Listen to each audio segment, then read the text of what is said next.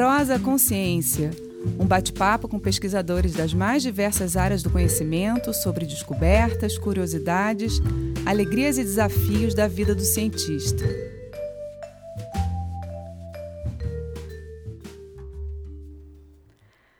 Olá, bem-vindos à nossa Prosa Consciência. Eu sou Mariana Guinter e nosso convidado de hoje é o Felipe Rosa.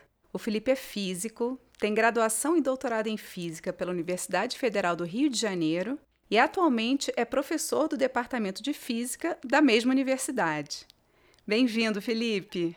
Muito obrigado, Mariana. Alô aí aos ouvintes, é um grande prazer estar aqui no Prosa Consciência. Muito obrigado pelo convite. Maravilha, muito bom ter você aqui com a gente. E eu queria saber, para a gente começar essa prosa, conta aí como surgiu essa sua paixão pela física. Você sempre quis ser cientista? Eu, desde muito novo, que eu queria ser cientista, né? Eu não sei exatamente quando que surgiu, mas desde muito novo me interessei muito assim por astronomia, pelo sistema solar, a coisa de descobrir que o Sol era maior do que a Terra foi uma coisa assim chocante, né? Pô, como que o Sol tá ali? Consigo, né, botar ali entre os meus dedos? Como é que pode ser maior que a Terra? Aí, enfim, então isso me levou a, na verdade, ler um monte de, de material na época para criança, né? Mas enfim, lia muita coisa sobre o sistema solar, sobre astronomia, sabia, né, esses dados de cabeça, distância dos planetas, o tamanho da Via Láctea, porque realmente gostava muito. E aí isso minha mãe me estimulava muito, né? Minha mãe comprava livro, comprava coleção, comprava um monte de coisa, né? Sempre me patrocinou assim nesse sentido de forma incrível. Lá em casa a gente tinha uma enciclopédia dessas, né? quem tem idade o suficiente, né? Delta Universal, Barça. Que é o Google de hoje, né? É, exatamente. Que são uma coleção de 15, 16 livros, né? você podia pesquisar as coisas. Minha mãe comprou uma só porque eu perguntava muito. E isso, na verdade, acabou evoluindo, indo mais para a adolescência. Isso acabou evoluindo um pouco para a física, quando eu descobri que, de acordo com um físico proeminente chamado Albert Einstein, o tempo não passava da mesma maneira para todo mundo. Uhum. Né? Se você tivesse numa velocidade diferente, o relógio bate diferente do que bate para quem está parado. Então isso leva a paradoxos aí, entre aspas, famosos, né? o paradoxo dos gêmeos. E a mesma coisa acontece com os comprimentos, né? Quando você está em movimento, os comprimentos parecem que são menores do que quando você está parado. E ao descobrir esses efeitos assim realmente surpreendentes, eu botei na cabeça que ia tentar entender essas coisas, porque realmente era, era uma coisa assim tão fascinante que me atraiu desde sempre, né? Então acho que desde né, eu estudei no São Bento e o pessoal da minha turma era um, um colégio só de homem até hoje, né? Uhum. né? E é um colégio assim, bem de classe média do Rio, então na nossa turma, sei lá, você tinha 30, 40% que queria fazer engenharia, 20% queria fazer direito, 10, 15% queria fazer medicina, Aí uns gatos pingados querendo fazer comunicação e tal, e um. Um físico. Uma pessoa querendo fazer física, é. Que era eu, né? E todo mundo achava aquilo estranho. E uma coisa que não é muito comum, pelo menos das minhas conversas, até com os meus amigos físicos, é que o colégio, na verdade, não me influenciou muito. Né? Eu não foi pela física que eu aprendi no colégio que eu decidi ser físico ou não. Eu não tinha nenhuma, eu não gostava em particular de física no colégio, né? Gostava até mais das matérias humanas, né? Gostava mais de história do que de física, por exemplo, no colégio. Mas eu por ler muita divulgação científica, por ter tido esse interesse desde muito jovem, já sabia que eu queria fazer física. Você já tinha uma noção do que, que era física? Já. Apesar de não ter visto na escola, você já tinha uma, uma noção de fora da escola do que, que seria, né? É, do que poderia ser, eu diria. É. Eu, na verdade, hoje acho que eu posso dizer que eu não tinha noção, na verdade. Mas eu tinha noção do que poderia ser, né? Das possibilidades, né? De tudo que você poderia estudar. Isso eu tinha realmente uma noção melhor do que os meus pares na época, eu acho. Mas isso é uma coisa legal também. Na graduação eu descobri também que eu não sabia o que era nem física nem matemática, que é algo que eu também gosto muito, né? Que tá muito ligado também, né? É, que tá muito ligado, é, tá absolutamente inseparável. E quando você entra na universidade, no curso de física, como é que você vai escolher a área que você vai estudar? Porque a física é um mundo. É um mundo. São várias áreas, são várias especialidades, né, que você pode seguir. E como é que é? Na verdade, você vê um pouco de tudo e no final do curso você escolhe. Como é que funciona quando você entra na universidade? É, tem gente que, assim como o que aconteceu comigo no colégio, aconteceu com certas pessoas na universidade. Tinha gente E aí, em geral, até filhos de físicos e físicas que já até sabiam o que queriam fazer dentro da física. Uhum. Ah, eu quero ir lá para o CERN, fazer física de partículas, né? trabalhar no acelerador de partículas. Isso é uma coisa já bem específica dentro da física. Tinha gente que sempre, um grande amigo meu, professor de física, meu colega também lá da, de UFRJ, sempre quis fazer física de partículas experimental. Então isso acontece, mas não é o mais comum. Eu acho o mais comum é você realmente ir fazendo o curso e se encantando com as coisas você vai descobrindo, porque é isso. A maioria das pessoas acho que também não sabem muito bem o que esperar, sabem, assim, realmente tem uma ideia bem vaga. Uma vez que você começa a estudar, né, você começa realmente a descobrir várias coisas que você nem conhecia, que são muito interessantes e que, na verdade, às vezes casam com algum interesse pregresso, né? Então, se você já tinha, ah, você se encantou com física quântica, e aí talvez, provavelmente, durante o curso, você vai estudar mais a fundo algo de mecânica quântica e vai, então, se aprofundar naquela área. Mas eu queria chamar a atenção que, na minha experiência, digamos, não só na minha, mas na minha experiência de rede de conhecidos, existe um fator humano também. Uhum. Né? Acaba que parte dessa decisão acaba sendo influenciada pelo grupo de trabalho, né? Sim, às vezes por afinidade. É, é. Eu, por exemplo, na verdade, eu fui fazer parte do grupo de pesquisa, que eu faço parte até hoje. Eu entrei do grupo não foi nem por um interesse particular pela área, que era muito legal, tanto que eu faço até hoje. Mas eu entrei porque dois grandes amigos meus eram do grupo. Ah, pô, que a gente estuda é muito legal, vem estudar com a gente. E, enfim, e aí, na verdade, até conheci o chefe do grupo, que é o meu chefe do grupo até hoje, né? Que também é um grande amigo meu. É, então, eu diria que é uma mistura dessas coisas todas, né? Tem, tem, um, tem uma questão pessoal aí envolvida, existe um amadurecimento dos interesses, né? Uhum. E existe também, em alguns casos até mais pronunciado, uma sementinha lá de que, não, eu quero fazer não apenas física, né? Eu quero fazer cosmologia, porque né, eu quero descobrir de onde, como que o universo se expande. Você já, já entra sabendo o que você quer, né? E às vezes você entra sabendo o que quer e muda totalmente de, de rota, né? Isso acontece também. Exatamente. É. Que foi um pouco o meu caso. É. É. Eu dizia, né? Não dizia que ia fazer física, não. Eu dizia que ia fazer astrofísica. Nessa minha época aí de adolescente, pré-vestibular, né? Que eu ia fazer astrofísica. É, eu ia te perguntar isso, que você tava na história do Sol, do universo e tudo, né? É que era realmente o que eu curtia, era essa coisa de, né, de, de olhar para o universo e essa coisa do tamanho do universo, né, era uma coisa assim realmente para mim fascinante, né, mano? É fascinante, né? Avassaladora, né? Uhum. E aí eu até foi uma coisa que eu me interessei, né, como as estrelas funcionam, no final de contas, por que uma estrela brilha, né? O planeta não brilha, por que estrela brilha? Mas uma vez dentro do curso, engraçado, eu fui despertando outros interesses, né? na verdade até fui do muito grande para o muito pequeno, né? E acabei me estabelecendo mais até no, no, no mundo micro da mecânica quântica do que nesse mundo macro, né, da astrofísica e da cosmologia. Ou seja, você saiu do universo para estudar as micropartículas, né? É, por aí. Um, po um, pouquinho maior que as micropartículas, mas certamente no mundo micro ainda. Conta pra gente então um pouquinho sobre essa área que você anda pesquisando, né? Você desde o início vem trabalhando dentro da mecânica quântica, né? Mais especificamente com essas forças dispersivas, né? Essas forças de atração entre os corpos. Conta um pouquinho para a gente o que quer dizer isso e um pouquinho também das aplicações desses estudos de vocês, que são bem variadas.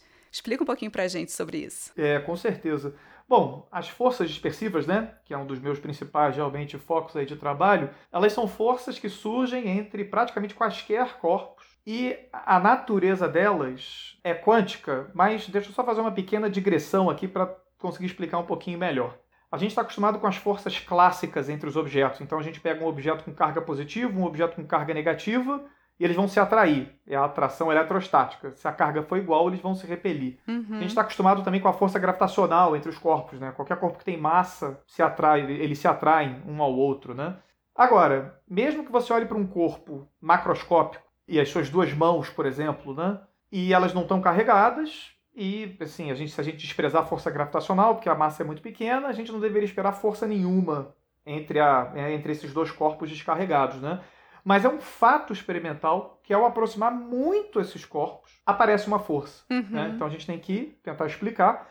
E a explicação dessas forças, pelo menos parte da explicação, é que, muito embora o corpo, esses corpos sejam neutros, na média, o fato deles serem compostos de átomos e moléculas, e nesses átomos e moléculas, elétrons estarem ali rodopiando em torno dos seus núcleos, né, passeando, faz com que, na verdade, haja flutuações locais de carga. Então, tem um certo lugar que tem um pouquinho mais de elétron, um lugar que tem um pouquinho menos. Um nanosegundo depois mudou tudo, porque está tudo em movimento ali frenético, né? Então, essa flutuação de carga, na verdade, as flutuações de um corpo interagem com as flutuações do outro, e isso dá origem a uma força, que é em geral uma força de atração. E aí tem esse nome, chama-se forças dispersivas. É, Para não ficar só aqui no mundo muito abstrato, né, vale é, é, é, mencionar alguns exemplos aí de onde essas forças aparecem. Né? Então, acredito que vários, talvez todos os ouvintes, já tenham visto lagartixas andando pelas paredes e pelo teto. E saibam vocês que as lagartixas se grudam nas paredes e nos tetos não por ventosas, não porque secretam nenhum líquido, não porque encontram maneiras inteligentes de aproveitar as rachaduras, mas a adesão é devido às forças dispersivas. A pata da lagartixa, se você der zoom nela com o microscópio, vocês vão ver que é uma miríade de estruturas, né? A superfície da pata, se você pudesse esticar, é enorme. Uhum. Isso faz com que a superfície de contato seja muito grande e essa força dispersiva seja o suficiente para manter a lagartixa pendurada, né? andando né? na parede, no teto. Né?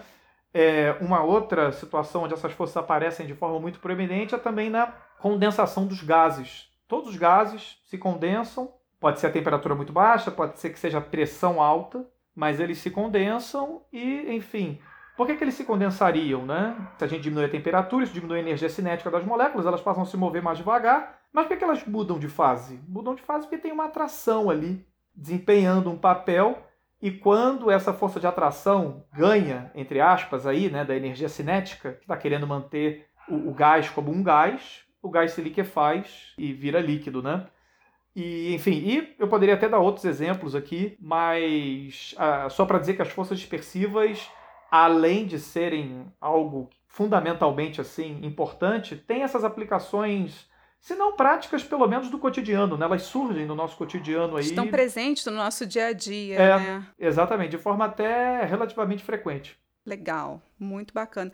E quando você fala da física quântica, é engraçado, né? Que hoje em dia a palavra quântica nos traz também, infelizmente, todo tipo de pseudociência, de charlatanismo, é. né? A energia quântica, a cura quântica, o tal do Theta Healing, é, o coach quântico. Eu lembro que nós, é, biólogos, já tivemos também a nossa época do DNA do clone, da época da clonagem. Ah, gente do céu! Que a gente ouvia as coisas mais absurdas e a gente tinha que explicar que não era por aí. Bom, na verdade, a gente está voltando a isso, né? Que a gente tem ouvido, por exemplo, que a vacina pode alterar o seu DNA. É. Enfim, então a gente vê que essas coisas vêm e vão, né? É, que o 5G vai, vai te dar vírus, né? Uma coisa, umas coisas malucas. Exato, o chip, é. enfim. Então, assim, a gente vive nesse combate, né, a essa desinformação. E o quântico, realmente, eu acho que ele, ele é encantador, né? Porque, assim, tudo hoje em dia é quântico, né? Sim. Toda espécie de pseudociência, ela tem que ter a palavra quântica no meio. E aí eu fico pensando, assim, por que, que o quântico é tão atrativo? Por que, que você acha que é, existe essa ideia de quando você diz que a coisa é quântica, você consegue convencer, digamos, os incautos se a sua estratégia, a sua energia, a sua cura, enfim, o que você faz é quântico, as pessoas acreditam. Por que, que você acha que tem essa essa ideia, essa atração do, pelo quântico? Pois é. Bom, acho que a gente poderia bater um papo aí de horas só sobre isso, né? Mas acho que um dos motivos é que realmente o mundo da mecânica quântica ele carrega um certo mistério, mesmo para os físicos, uhum. que é algo assim. Quer dizer, não é que seja difícil de explicar, mas é, é, a mecânica quântica ela data aí do início do século XX, né? então a gente já tem um século aí de experiência de física quântica, mas ainda assim é tanta coisa que a gente não entende direito, né? e mesmo as coisas que a gente entende, tem muita coisa no âmbito da quântica que a gente consegue calcular. Então você consegue prever certos fenômenos. Mas entender mesmo, na verdade, a gente não entende muito bem. Porque o mundo quântico ele é tão removido né, da, da nossa experiência cotidiana, né, a maneira como elétrons se comportam, a maneira como fótons se comportam. Fóton é a partícula elementar da luz, né? Uhum. E a maneira como esses objetos se comportam é tão diferente do que a gente está acostumado no nosso cotidiano que realmente a quântica carrega essa aura, né? Mesmo entre os físicos, né? A quântica tem essa mistério, né? É, tem essa névoa de mistério que a gente não consegue penetrar direito, né? Só o fato de você estar tá, tá num mundo que é tão removido da sua experiência faz com que mesmo para os físicos a coisa seja misteriosa, a coisa seja um pouco desconcertante até. E eu acho que isso acabou decantando assim para os leigos também. Uhum. Pô, se é misterioso para os físicos, né? Imagina para o resto da população, né? Que dirá para nós, réis mortais. pois é, então acho que isso acho que desempenha um papel, né? A quântica, ela na verdade carrega essa conotação assim tão mágica, porque ela não perdeu ainda, acho que toda a sua magia no âmbito da física, né? Existe muita coisa na quântica que a gente, na verdade, não entende direito ainda, que a gente sabe explicar, que a gente sabe calcular, que a gente sabe prever, uhum. a gente consegue né, é, é fazer previsões muito acuradas, inclusive. Mas se você perguntar ali, preto no branco, né? Entende ou não entende? É. Não entende ainda muito bem, né? Então é isso, né? Mas então só para a gente contextualizar aqui, no mundo quântico, que é a rigor o mundo do muito pequeno, né? A mecânica quântica ela se manifesta nas microescalas, só para dar uma noção aí de escala, né? O mundo quântico ele realmente entra de forma assim definitiva quando a gente está na ordem aí de um angstrom. Um angstrom é 10 elevado a menos 10 do metro, é um décimo de bilionésimo do metro que é mais ou menos o diâmetro de um átomo, uhum. aproximadamente. Então, nessa escala de um angstrom para baixo, a gente está aí no mundo realmente definitivo da mecânica quântica, e nesse mundo é, as coisas são muito diferentes, né? Então, a gente está acostumado na física clássica né, em ver um carro andando, né? Então, ele, a gente sabe onde ele está, ele faz uma trajetória, a gente consegue medir a velocidade dele, né? E na mecânica quântica essas coisas não são possíveis, né? Os objetos não são esses objetos bem localizados, que perfazem trajetórias, que a gente consegue medir o que a gente quiser, quando a gente quiser. Na mecânica quântica não é assim, né? Os objetos são delocalizados, eles não têm trajetórias associadas a eles, né? Uma das maneiras de pensar a mecânica quântica é que, na verdade, eles fazem a média de várias trajetórias. Possíveis, né? Possíveis. Então é esse mundo muito diferente. Enfim, e é isso também que faz com que mesmo os físicos, às vezes, fiquem, né, coçando a cabeça e boquiabertos até diante de certo fenômeno. Para tentar explicar. É. é, porque é um negócio realmente que, com a nossa cabeça aí com 100 mil anos aí de evolução do Homo sapiens para a gente tentar fugir do tigre quando ele ataca a gente, né? Uhum. Fica difícil, fica difícil entender esse mundo quântico, mas a gente tenta. Mas enfim, mas é isso, né? Acho que a estranheza é muita abstração também, né, Felipe? É. A quântica é muito estranha, na verdade. Essa que é a verdade. E aí isso acaba transbordando para o mundo, digamos assim, né? De fora dos físicos de forma de forma ruim, né? De forma é. é nessa pseudociência lamentável, né? Mas acontece. Claro, e você vai misturando algumas palavras de efeito, né? A energia, a vibração, a frequência. É, pois é. Né? E aí você, né, numa frase, você consegue enganar, infelizmente, quem não entende, porque a maioria de nós, né? Que acaba não entendendo e acaba entrando nessas ondas. Com certeza. Mas eu estava pensando, você entrou nessa área da física quântica, né? Por vários caminhos e você seguiu na ciência, né? Você seguiu na academia, você fez seu doutorado, é professor, então você está formando, né? Formando alunos, formando físicos e formando também futuros cientistas. Mas eu fico pensando, quando o estudante que entra nessa carreira, né, que vai estudar física, o que, que ele pode esperar do futuro? Como é que está o mercado de trabalho atualmente para o físico? É dentro da academia? Existem outros setores da economia que estão absorvendo físicos? Como é que está funcionando hoje em dia o mercado para os físicos? É, no curtíssimo prazo, eu diria que realmente é um pouco chato dizer isso, mas a perspectiva não é muito boa. A gente está num momento aí de estagnação e até possível contração das universidades públicas. E o setor privado, né, na verdade, também está um pouco parado, né? não está nem de longe compensando o que poderia. Né? Então a gente está num momento assim de curtíssimo prazo complicado, mas a gente espera que isso não vá durar para sempre, claro. que em algum momento a gente volte a ter um dinamismo um pouco maior, né? Mas então, numa situação um pouco mais, menos anômala, eu diria que você tem algumas opções, né? A opção de pesquisa no Brasil ela é majoritariamente é limitada às universidades públicas, sejam federais, sejam estaduais. Uhum. Enfim, por razões históricas aí, né? O Brasil, na verdade, não tem muitas empresas que investam em pesquisa básica. Aí não sei se na biologia tem um pouco mais, mas na física realmente não, é, não é muito fácil, né? São realmente poucas empresas que investem nisso. Sim. Então, para você fazer pesquisa básica, realmente você está, e no Brasil, está realmente um pouco restrito, a, está majoritariamente restrito, eu diria, às universidades públicas. É claro que tem algumas universidades privadas, né, Mackenzie, a PUC, que financiam ainda pesquisa, pesquisa, digamos assim, desinteressada, né? Uhum. Mas mesmo a pesquisa interessada, né, a pesquisa aplicada, também não é muito comum.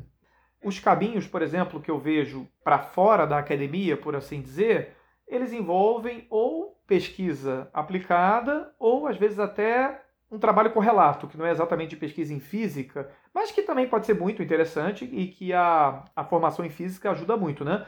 Por exemplo, é, vou dar dois exemplos aqui. Né? Um deles, inclusive na UFRJ, por exemplo, a gente tem até uma graduação do que se chama física médica. Olha. Então, quando você entra no curso de física, você pode ser bacharel, né? pode ser licenciado, ou pode ser físico médico que justamente né, trabalha nessa interface aí da física de radiações. Sim. Então, né, muito útil aí para os diagnósticos né, de detecção de tumores, detecção de, de ou toda sorte aí de coisas no corpo humano, né, que é muito dependente da interação das radiações aí diversas, né, raio-x, efeitos até da própria radioatividade, ressonâncias, né, ressonância magnética a maneira como né, essa interação, essa fazer essa transição da física para a medicina pode ser às vezes não trivial e existe toda um, um, uma área que eu vou chamar aqui de física médica que é um que seria essa interface que seria né? essa interface que é um caminho, né? Bacana. Um outro caminho é e aí já você já teria mais mercado no, no mundo privado é por exemplo o da eu vou chamar de computação, mas é porque eu confesso que eu não sei o um nome melhor para dar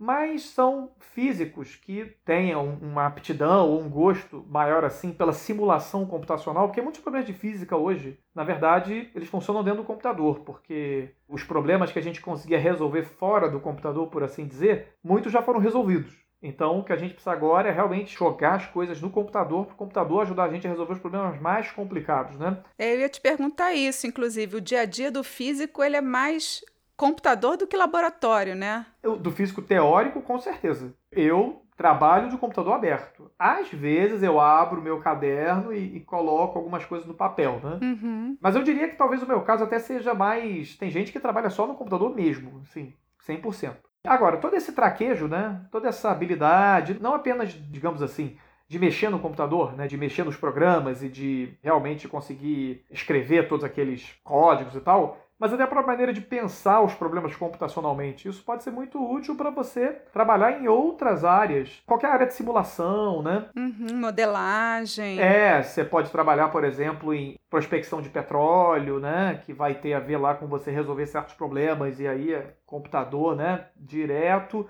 Vai ter a ver lá com também, interface também, interação de ondas sísmicas com o fundo do mar, né? Detecção né, de óleo, detecção de petróleo, né? Via sísmica eu acho que hoje em dia até certas construtoras usam para avaliar certas estruturas, né? E aí a coisa da resistência dos materiais, das flexibilidades, enfim. Uhum. É, então é, é, você tem algumas fabricantes de materiais, né? Que também então tem algum interesse de explorar os limites dos seus materiais e se eles devem trocar de material. Então você tem toda uma física dos materiais aí envolvida e que vai levar a estudos ali, né, numéricos, né, computacionais ali, né, de como você torce, como ele estica, se ele mantém a, as propriedades originais, se não, né.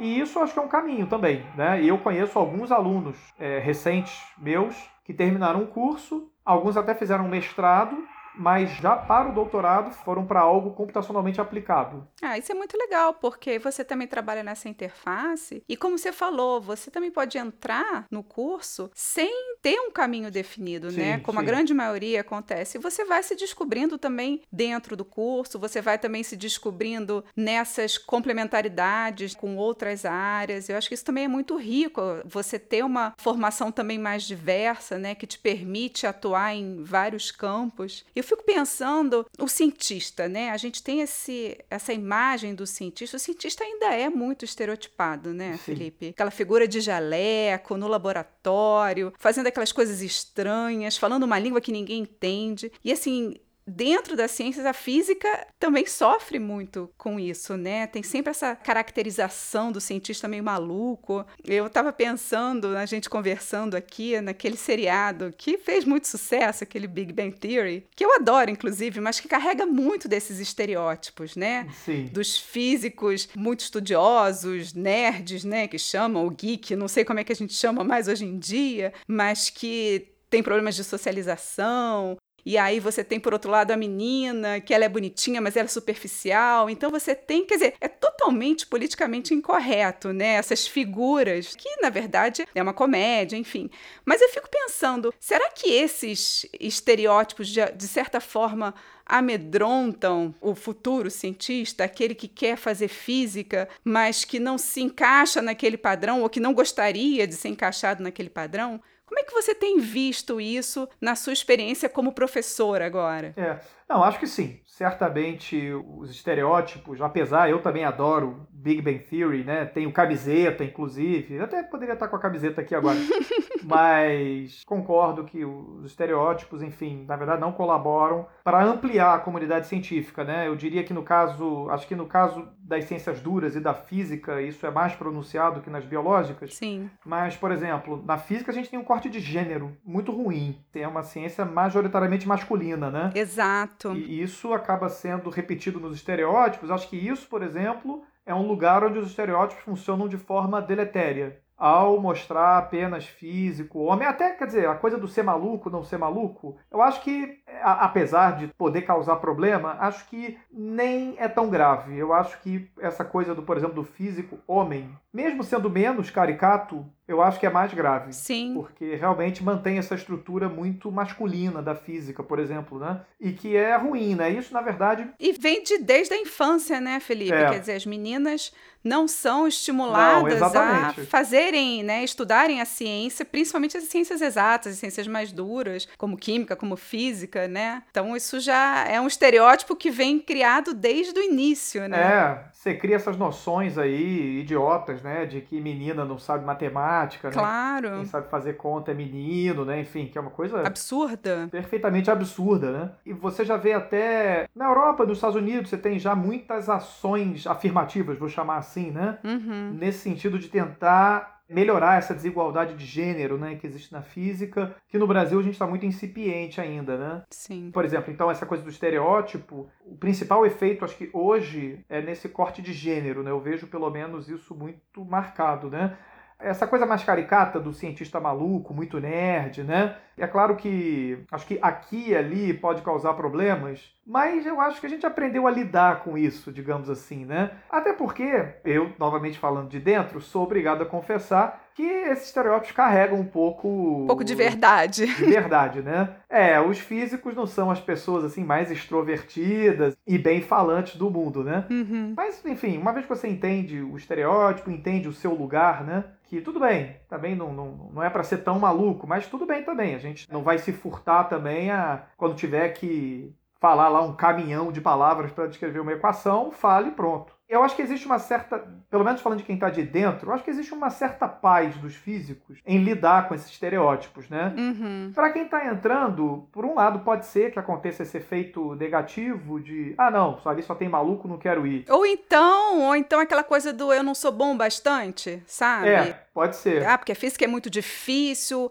e eu não entendo, então eu não vou conseguir seguir uma carreira nessa é isso realmente é mais grave até do que realmente essa questão do ser só esquisito, né? Uhum. Essa coisa de achar que a coisa é inacessível, né? É. Ah, essa coisa é tão difícil que eu nunca vou aprender, né? E vamos ser honestos aqui, muitas experiências no segundo grau não colaboram muito para que Exato. essa impressão seja dissipada, né? De forma alguma. E o cientista, de um modo geral, e eu posso falar tranquilamente por fazer parte né, desse rol, é, a gente também tem essa tendência de querer se destacar falando difícil, sim, né, sim. mostrando que o que a gente faz é muito difícil. Isso amedronta, né? Isso causa uma, é, com certeza. uma, uma um distanciamento para a sociedade e até para as pessoas virem a querer estudar nessas áreas, né? Então acho que a gente mesmo vai criando, né, vai reforçando esses estereótipos também do que aquilo é muito difícil. É. Aí as pessoas ficam com medo realmente de seguir essa área, né? O que é uma pena, que muitas vezes não é verdade. É um exercício de policiamento constante, né? De tentar sempre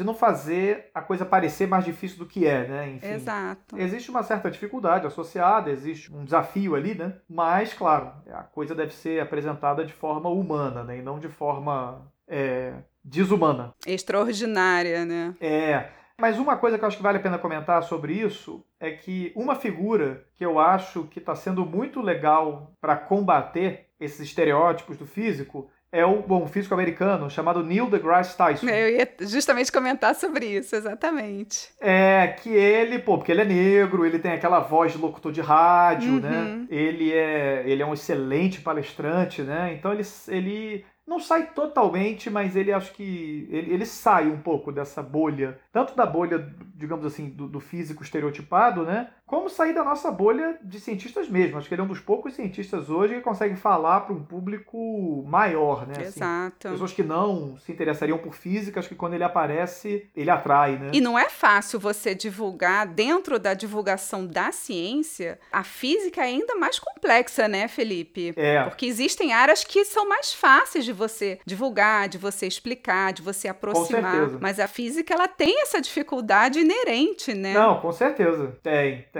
E principalmente se você está falando de fenômenos quânticos, né? Uhum. Que são necessariamente mais abstratos, aí realmente a coisa complica bastante. É o nosso desafio, é um dos nossos desafios, Claro. né? Como cientistas, é tentar traduzir isso, mas também sem descaracterizar, né? É- é- essa linha na física é muito difícil de caminhar. Você tentar apresentar um, um assunto para leigos, mas também Sem simplificar demais, né? sem representá-lo de forma equivocada, né? Sem, assim, simplificar demais e acabar, é, e acabar deslizando, né? Uhum. Esse é um desafio, isso, é, isso na, na, na divulgação da física é um grande desafio, né? Uma coisa realmente, assim, muito difícil. Com certeza. E eu acho que é algo que a gente tem que investir, né? Como cientistas e como educadores também, nessa formação, né? Nesses futuros cientistas que nós estamos formando, de ter essa visão de que é preciso também falar para o público, né? Que não adianta a gente ficar ali no nosso computador, ali no nosso laboratório, É, mas que a gente tem que comunicar o que a gente está fazendo é. e tentar buscar uma linguagem que seja acessível.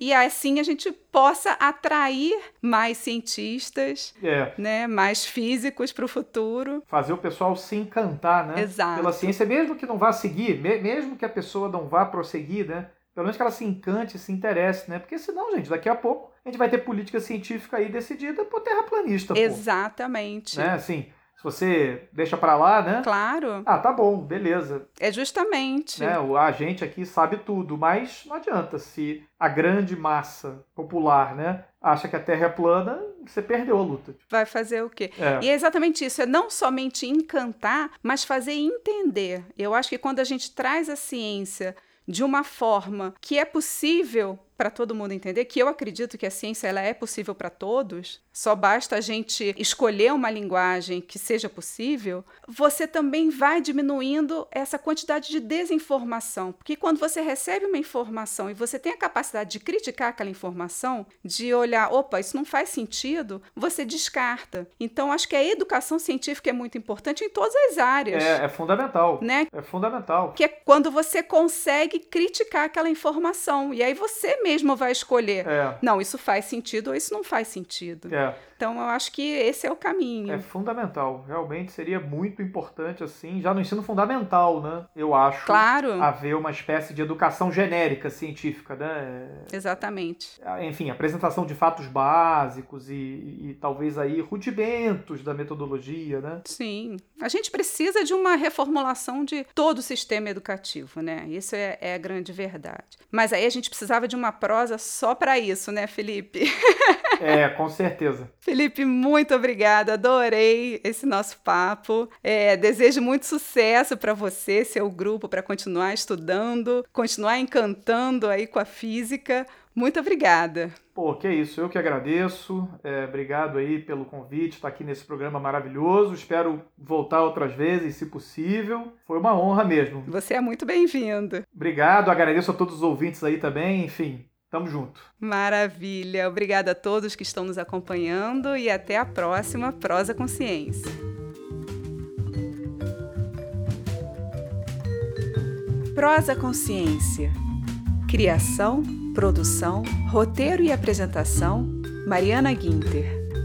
Edição: Diego Astua. Realização: no PEAC.